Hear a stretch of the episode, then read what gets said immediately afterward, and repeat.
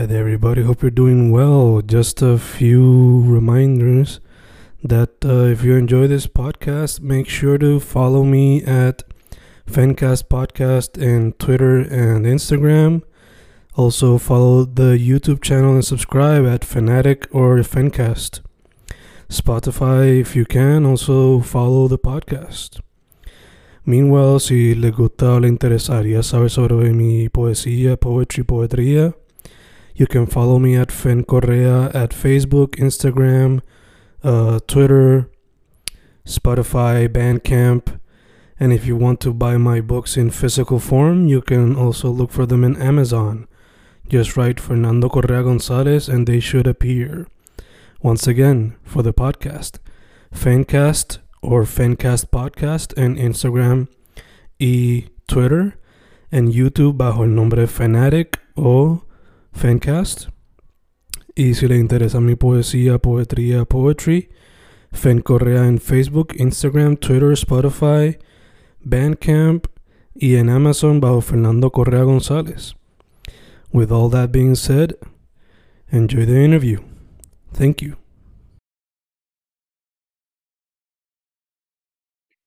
Y ahí estamos, grabando, grabando fincas, grabando con un artista que se define como plástica, pero no se limita solamente a la pintura o a la escultura, sino a muchos medios. Eh, un artista que, según lo que tengo entendido, es original de Barranquitas, pero ahora está en la otra B, en Bayamón, si no me equivoco. Eh, una artista que descubrí muchas gracias a Instagram y cuando uno le da follow a un artista y te salen como 20 más para darle follow. Ada del Pilar Ortiz, ¿cómo estás? Hola, muy bien, muy contenta y gracias por la invitación. Sure, sure. Eh, Ada, ahí di como que un super brief intro, pero para que la gente sepa antes de irnos más a fondo, eh, tus redes sociales y si tienes algún website para que puedan buscar tu trabajo. Mi red social eh, principal es Instagram y me consiguen como ada.delpilar. Eh, y básicamente esa es como que mi única red y la mantengo bastante activa en torno a proceso creativo, publicación de todo lo, lo relacionado a mi práctica, así que por ahí me consiguen. Perfecto, perfecto. Pues nada, como mencioné ahorita, te consideras artista plástica, pero no te limitas a un medio nada más. So, te quería preguntar, ¿cuál es el origin story? ¿Cuál fue ese medio que te capturó primero cuando era a baby? Babyada. Sí. Pues mira, mi, mis principios fueron muy arraigados a la pintura y al dibujo, pero principalmente a la pintura. Y ese fue mi, los estudios que yo continué cuando decidí hacer un bachillerato en la Escuela de Artes Plásticas y Diseño de Puerto Rico. Eh, mi enfoque siempre fue eh, disciplinarme en esa área porque mi visión desde un principio era ser pintora y eso siempre fue como que algo muy arraigado. Pero por muchos procesos durante ese descubrimiento plástico y de pronto tú vas descubriendo otras disciplinas, otras áreas, eh, modos de integrar tus ideas a, a otras bases que quizás pueden responder mejor a lo que tú quieres comunicar, pues de pronto eso se revirtió a, a otro mundo. Pero mi origen, digamos, que fue en la pintura. Ok, ok.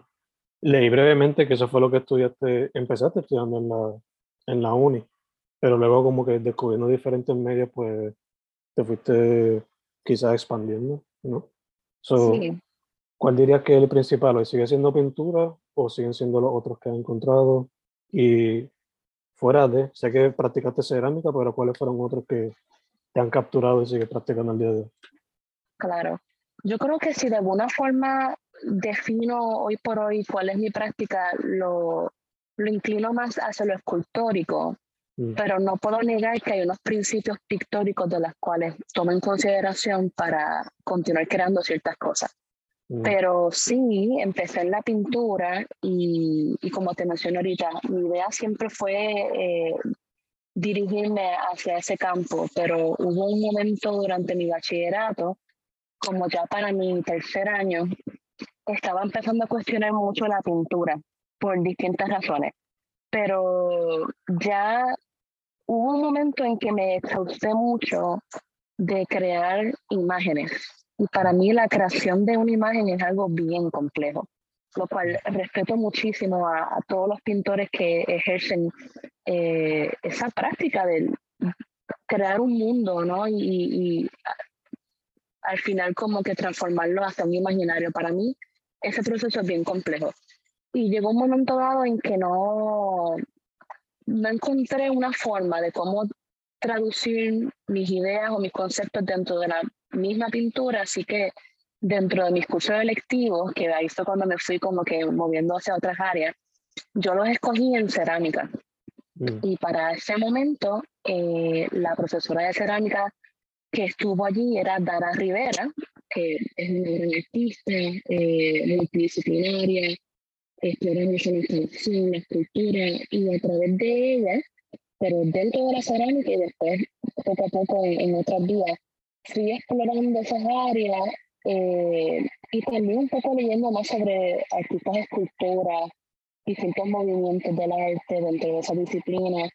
Y llegó un momento en que como que me obsesioné un poco con la idea de hacer escultura quizás por la actitud que eso trae de por sí y, y muchas cosas que leí sobre quizás otros artistas como Eva Gese, que, que, es una artista que es una referencia continua en mi práctica, la forma en la que pensaba, la, la cuestión de la, la maleabilidad, la conducta del material.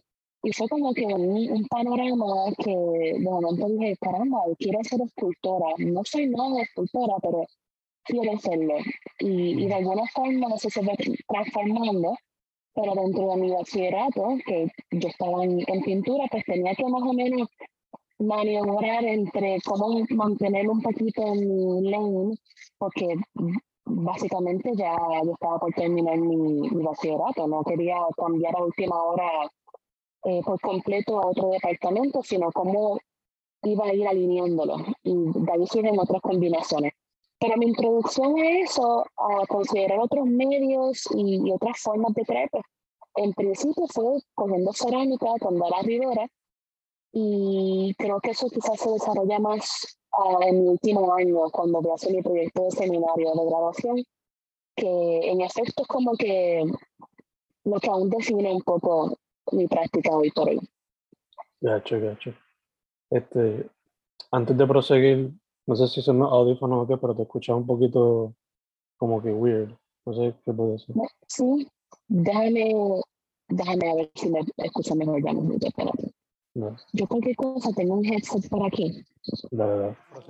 Prosiguiendo, este, estaba también leyendo que cuando entraste, inicialmente tu trabajo era más como que personales, también reflexionando sobre la historia en tu familia, etcétera.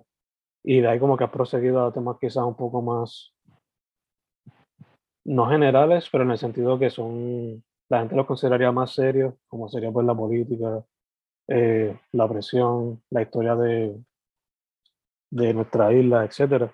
So, te pregunto, ¿todavía has buscado un balance de ambos mundos? ¿Practicas ambos? ¿O, o estás notando que se inclina más por lo, lo que vino después? o un poquito más por lo anterior? ¿Cómo hace ese balance? Todo depende de la producción que se esté haciendo en el momento, pero han sido distintas fases. En, en, un principio mi enfoque fue muy político en torno a historia de Puerto Rico, distintas situaciones y cómo se iban como reflejando en específicamente en el diseño de la arquitectura en Puerto Rico, porque para mí lo, lo que más me atrae eh, en aquel momento y todavía era ver cómo decisiones de ornamentaciones, ¿verdad? Dentro del diseño arquitectónico, eh, aluden mucho a, otros temas políticos y a temas de opresión, eh, y que para mí fue muy fascinante en aquel momento y lo sigue siendo. Pero poco a poco hubo un momento en el que mi obra sentí que estaba un poco atascada a temas que para mí son muy relevantes e importantes, pero de, momento se desprendieron un poco de quién yo soy. Mm. Eh, y quizás, eh, por dar un ejemplo, para hacerlo más concreto, mi, mi primer cuerpo de trabajo que para mí significó como que una entrada fija a lo que soy ahora, era básicamente eh, crear como unos desprendimientos o unos pellejos, como le digo a veces. Eh, y era básicamente un estudio que hice de un barrio en Salinas que se llama Aguirre, que es donde está ahora mismo las ruinas de la Central Aguirre, que es una central azucarera, eh, la segunda más grande en Puerto Rico, era bajo administración americana.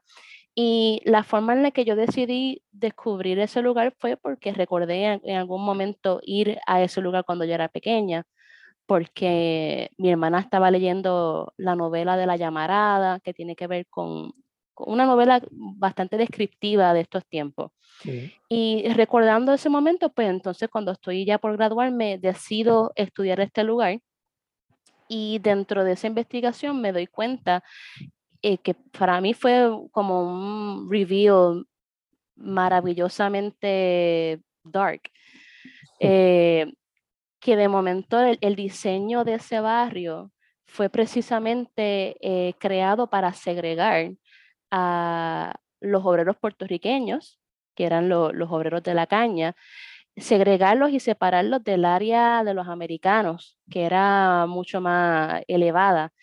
Y eso era reflejado a través del diseño de las casas, de la arquitectura que se escogió, del plano de cómo organizar las regiones solamente por, por tu raza. Y de momento eso fue para mí muy fascinante.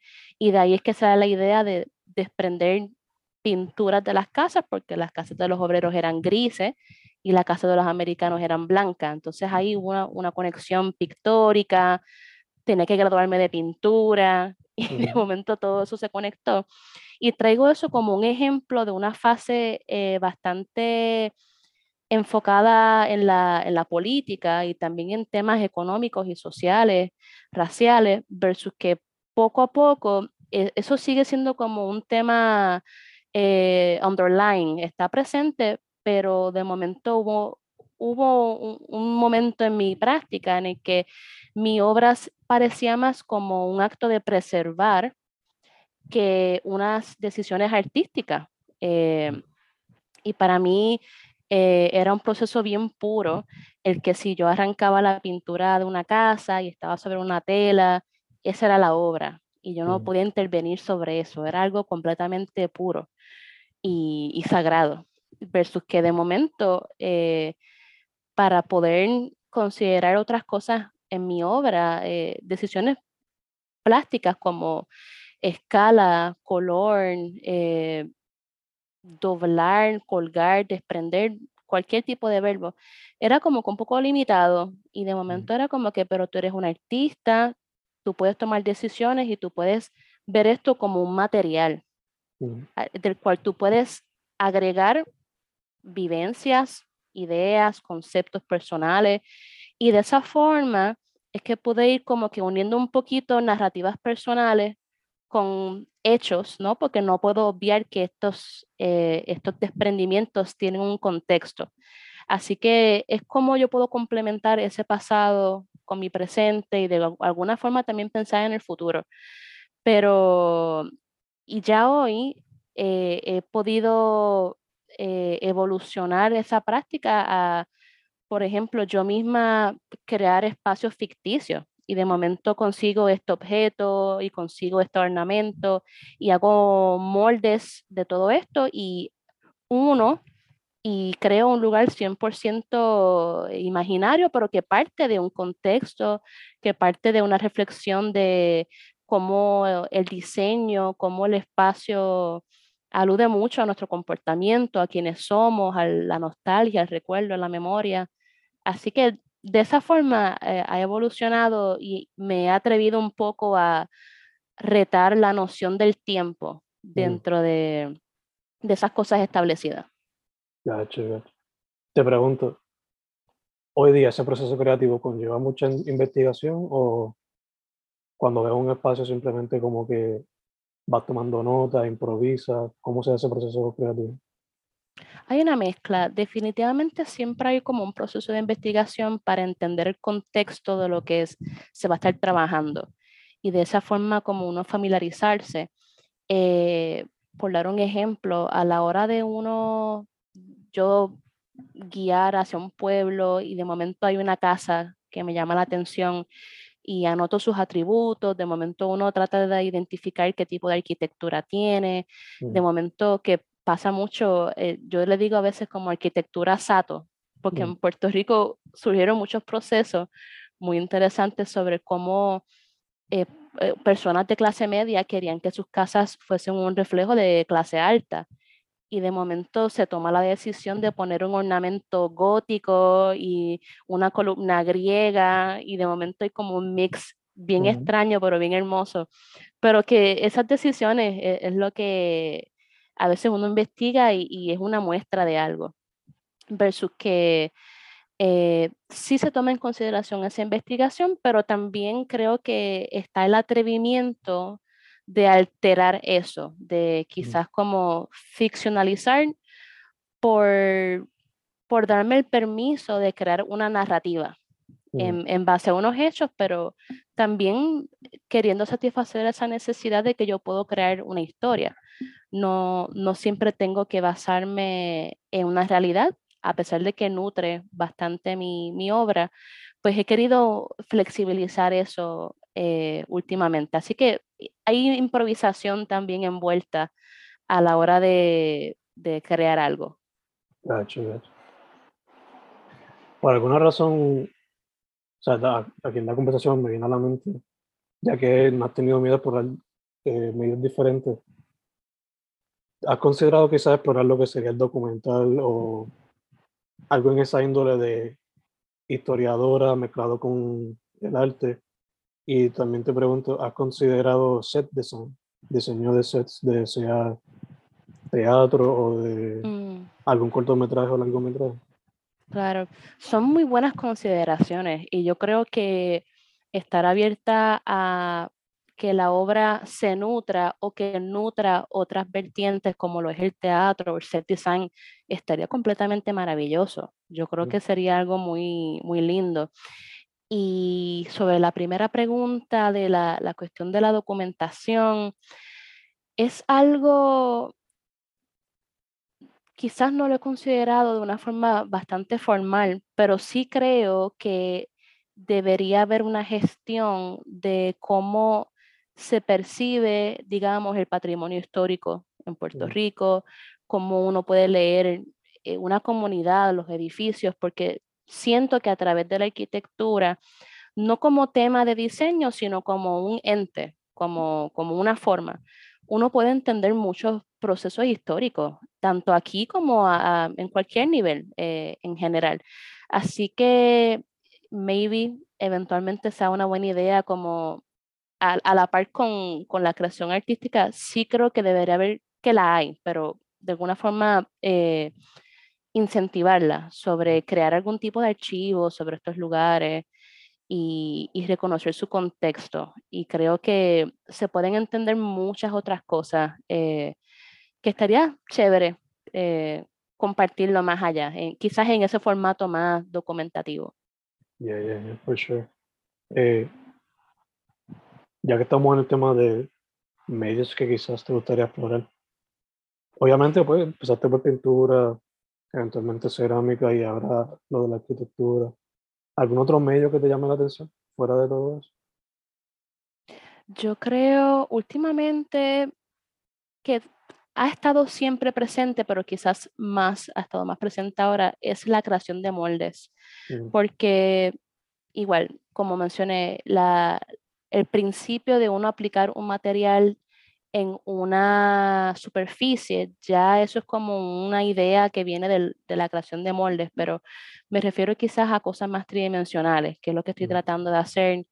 Y es como que un, un craft en sí mismo y conlleva mucho trial and error. De momento tienes un objeto, tienes que estudiar sus dimensiones, eh, cómo el molde o el el material va a responder a esa forma, pensar sobre la, métodos de vertir el material con el que tú quieres que sea después reproducido.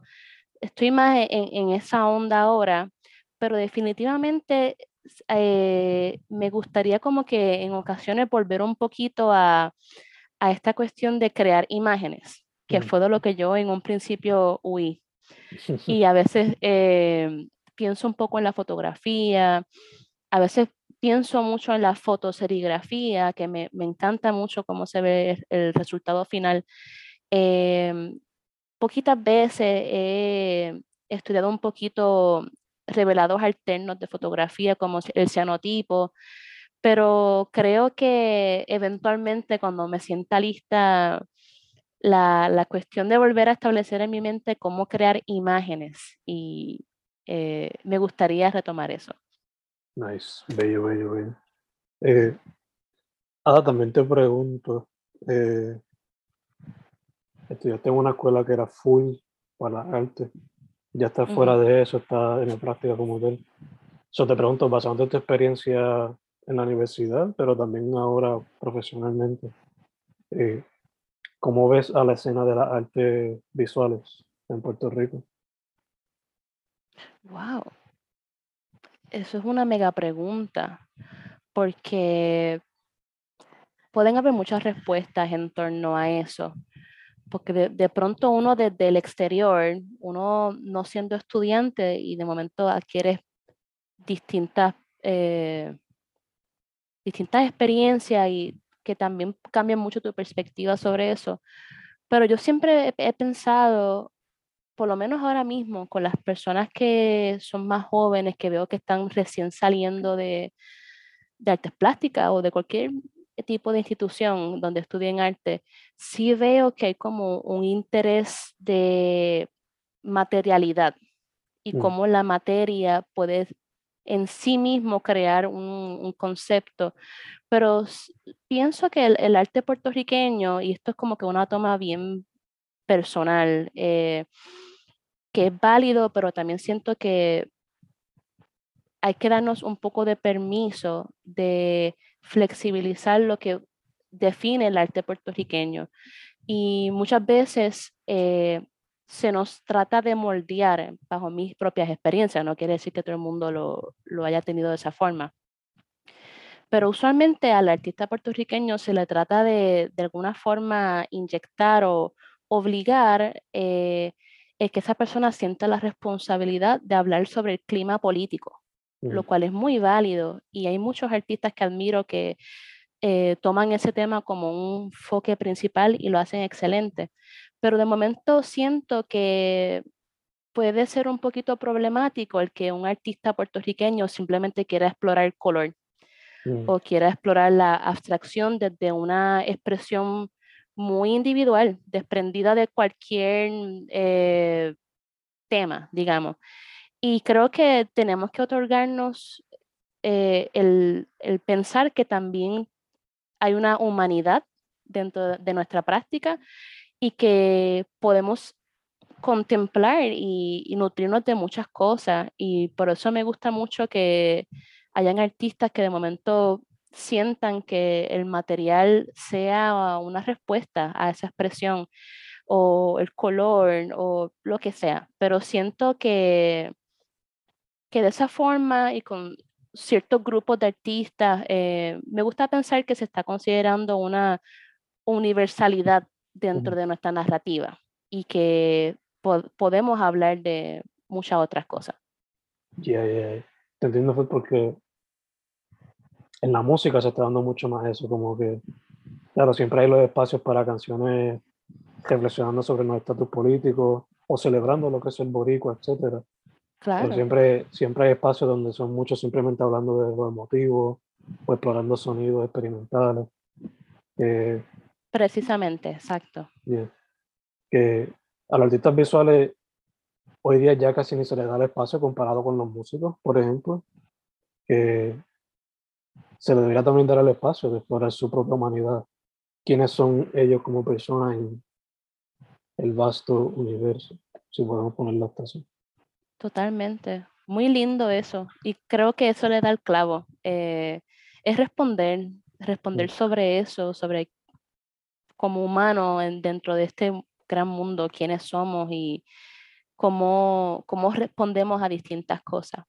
Que también surge en otras plataformas, hay ciertas expectativas sobre si tú eres un artista con tal contexto, con tal color de piel, con tal background, hay una expectativa que se te, se te establece, que tienes que cumplir, pero que son problemas del mundo del arte, que eso es un tema mucho más profundo.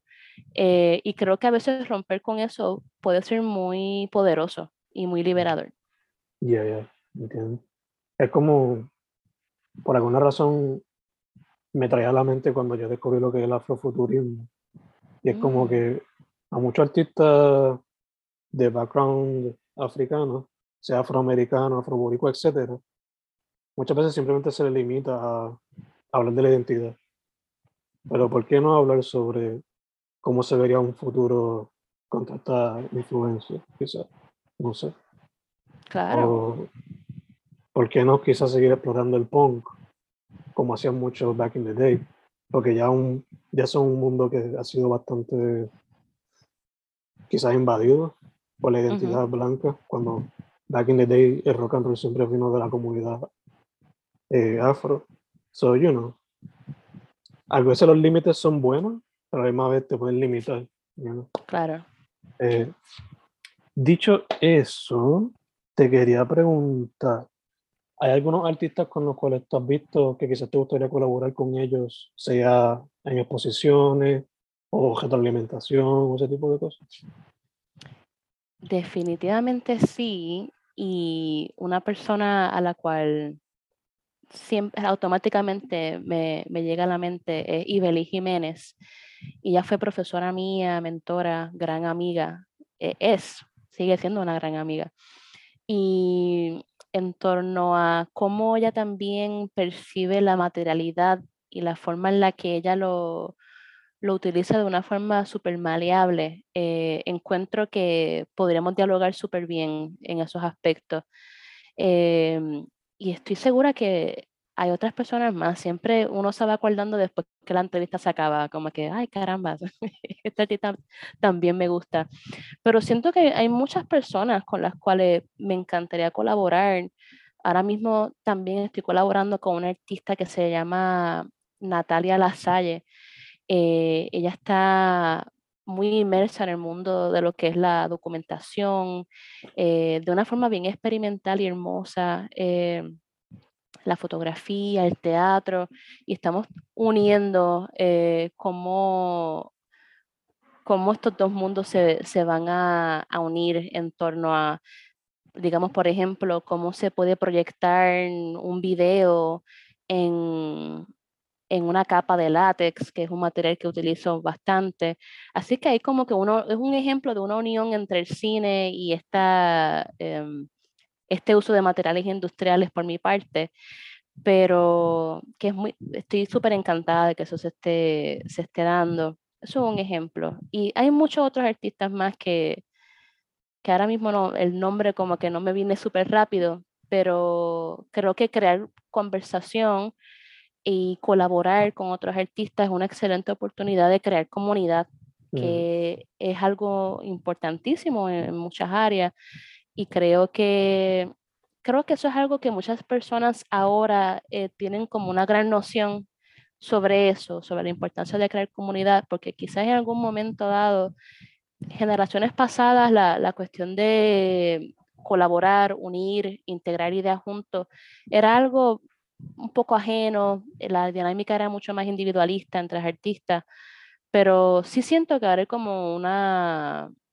una noción más eh, presente sobre eso, lo cual me emociona, porque creo que, no sé, la, la cuestión de crear en colectivo puede ser una dinámica muy hermosa que valide muchos puntos y conecte y, de ahí se, se, crea como un ecosistema para crear muchas otras cosas. Obligado, obligado. Crear comunidad, diferentes perspectivas, diferentes ideas que quizás tú ni te hubiese imaginado. Este, también te quería preguntar, eh, estamos grabando el 20 de julio, esto sale 22 de agosto, si no me equivoco. Yes. So, te pregunto, eh, ¿tienes algunos proyectos o presentaciones que tienes en mente para lo que falta de 2022? Pues ahora mismo estoy trabajando para una exhibición individual que voy a tener en septiembre en la Galería Kilómetro, que eso es en, el, en la calle Serra. Mm. Así que estoy súper enfocada en eso. Y eh, son obras que van un poquito em, en reflexión sobre crear espacios ficticios, pero que parten de un contexto real. Estoy como que atreviéndome a eso. Y también la, la algo muy importante para mí, la, la, cuestión de rematerializar algo, ¿sabes? Cómo eh, tú cambiar el contexto, cómo tú cambiar el material de un objeto a otro puede crear un, como un símbolo muy interesante. Así que estoy trabajando en eso. En el mes de septiembre es que se va a dar la exhibición. Eventualmente se, se formalizará la fecha y todo eso, pero ahora mismo ese es el proyecto que tengo así de frente. Super nice, super nice. Lo que mencionaste de cómo quizás rematerializar, me recuerda a Tom Sachs, el artista, mm. creo que era americano, que no sé, quizás cuando terminemos te envío un link de algo que él haya hecho. Por favor, sí. Ya, ya. Eh, para papá, no sé cuántos años tú tienes. Pero 27. Sí, eres más joven que yo. Eh, tres años. Nada, te quería entonces pedir advice para los pollitos que están saliendo de high school y quieren meterse al mundo de las artes. ¿Cuál sería algún consejo que tú tendrías para ellos? Definitivamente eh, intuición. Eh, para mí esa palabra es bien importante, intuición, porque es lo que definitivamente te lleva a materializar decisiones concretas. Y creo que em, eso es lo que muchas veces se puede perder y al final es lo que te va a conducir a, a uno elaborar lo que tú proyectes. Así que sería eso y estar bien abierto a, a explorar, experimentar. Creo que son excelentes oportunidades para uno mismo flexibilizar ideas y estar abierto a que de momento un medio te escoja a ti y tú no escoger el medio y eso de ahí puede surgir muchas cosas lindas. Pero siempre, siempre lo, lo de la intuición para mí es como que un, un muy buen eh, consejo, que al final eso puede significar muchas cosas. Seguir la intuición puede ser algo bien sencillo y bien complicado, eh, porque estudiar arte es, es una plataforma en la que tú te vas a exponer y de momento te van a estirar como un chicle por un lado y por el otro y tú tienes que como que volver a formar ese cuerpo. Eh, Así que yo diría que ese sería mi, como que mi consejo. Y ser atrevido sobre todas las cosas. Hay que ser muy atrevido en el mundo del arte, ya para eh, exponerte y, ver qué oportunidades tú puedes tener. For sure, for sure. Eh, Ada, estamos cerrando, so, again, para que la gente sepa tus redes sociales, esas cositas.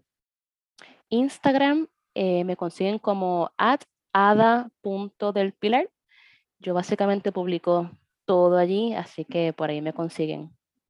Perfecto, Pues chica, primero que todo, gracias por decir que sí. A ti, muchas gracias. Segundo, mucha salud, porque pues, nada se necesita. Toma mucha agua, las frutitas, los vegetales, todas esas cositas. Este, y de cero para adelante. Me gusta lo que estás haciendo, es interesante. Totalmente fuera de lo que yo estoy acostumbrado a ver, porque lo mío mayormente escuchar música, ver películas, escribir, que, o sea, en cuestión de pintura, arquitectura, pues no sé tanto, eso me gusta aprender un poco de eso. Eh, y ya, la exhibición estaré pendiente para poder ir para allá. Claro, claro que sí. Muchas gracias, muy contenta de que hayas hecho y estés todavía fomentando tu plataforma como una forma de precisamente crear comunidad Mm. Así que me parece genial y, te agradezco la oportunidad. Gracias a ti, gracias a ti. Su nombre es Ada del Pilar Ortiz. Chica, una vez más, muchas gracias. Gracias a ti.